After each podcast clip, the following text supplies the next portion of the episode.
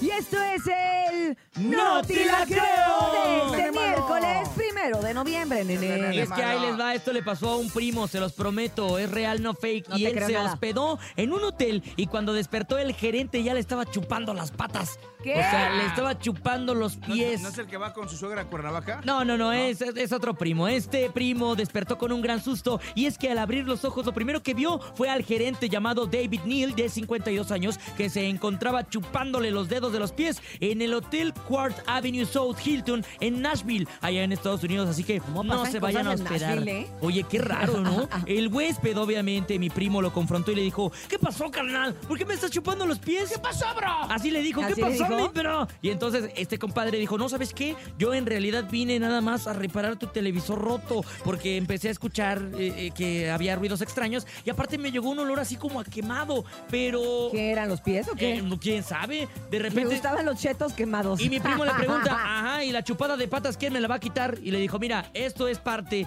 de un ritual en donde trato de quitar las malas vibras, un ritual de sanación. Obviamente mi primo no se quedó atrás y le dijo, ¿sabes qué? Voy a hablarle a la policía. Y se llevaron preso al gerente por andar chupando patas ajenas que nadie le pidió.